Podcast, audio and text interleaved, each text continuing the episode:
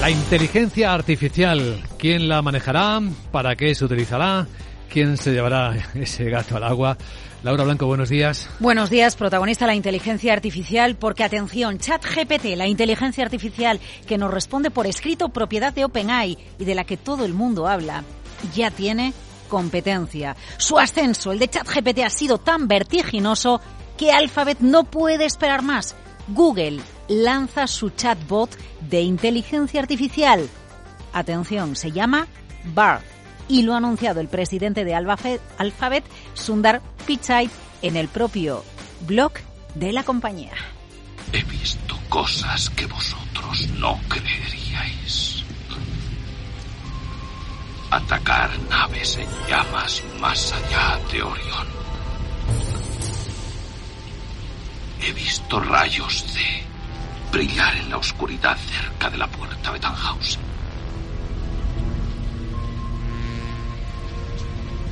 Todos esos momentos se perderán en el tiempo.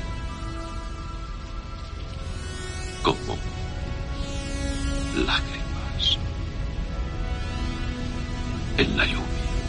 Bart es la inteligencia conversacional de Google. ¿Qué pretende Google? Agregar la inteligencia artificial a su motor de búsqueda para que nos sintetice material en consultas complejas. Ojo con esto, ¿eh? que va a decidir por nosotros. En definitiva, es lo mismo que está haciendo Microsoft con Bing al incorporar el chat de OpenAI.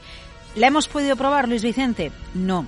Está en pruebas, se ha hecho el anuncio, pero el lanzamiento público se va a hacer en las próximas semanas. No sé si le preguntas ya a ChatGPT a esta hora si conoce a, su competidor, si conoce a Bart, si podría responder algo.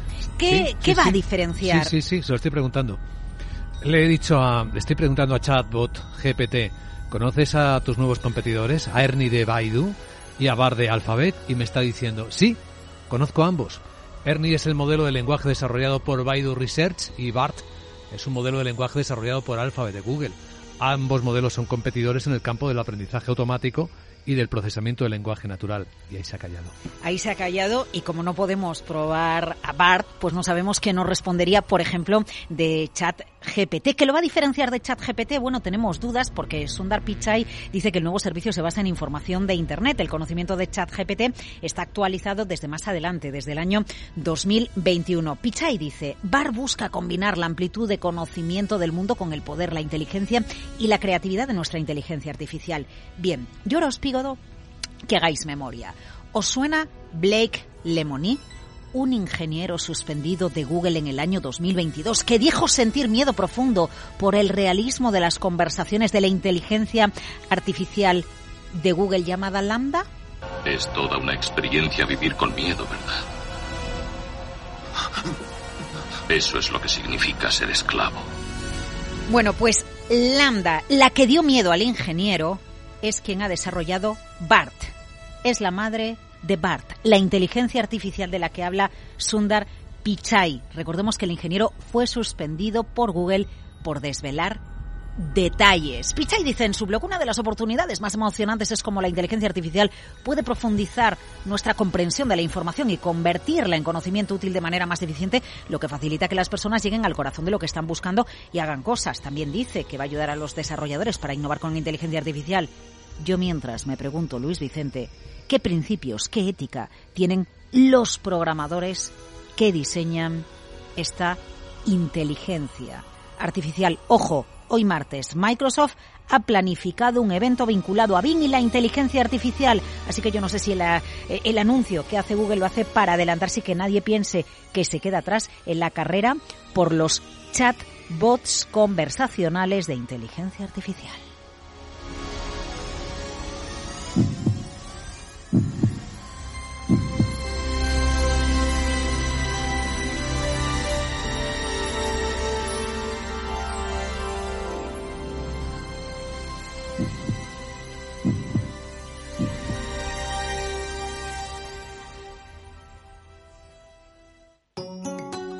Pues aquí un Tecnobit, una reflexión sobre el mundo tecnológico que nos acompaña y nos rodea. Roberto Espinosa es economista experto en tecnología. Hola Roberto, buenos días. Hola Vicente, muy buenos días.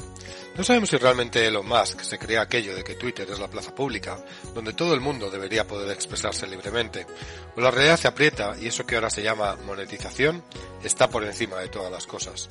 El caso es que uno no se imagina que en una plaza pública abierta al debate público hubiera que escuchar primero a los que han pagado por llevar una marca azul. Tampoco podríamos imaginarnos que solo podrías sentarte debajo de una farola en esa plaza y disfrutar de la luz si hubieras pagado por el privilegio del ayuntamiento.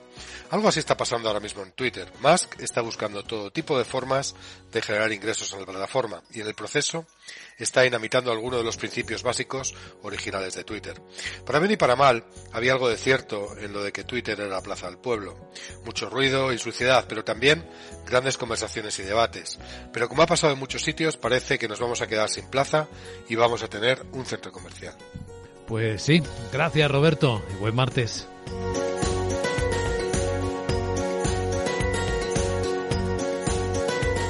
Capital, la Bolsa y la Vida, el programa de radio que despierta la economía, con Luis Vicente Muñoz.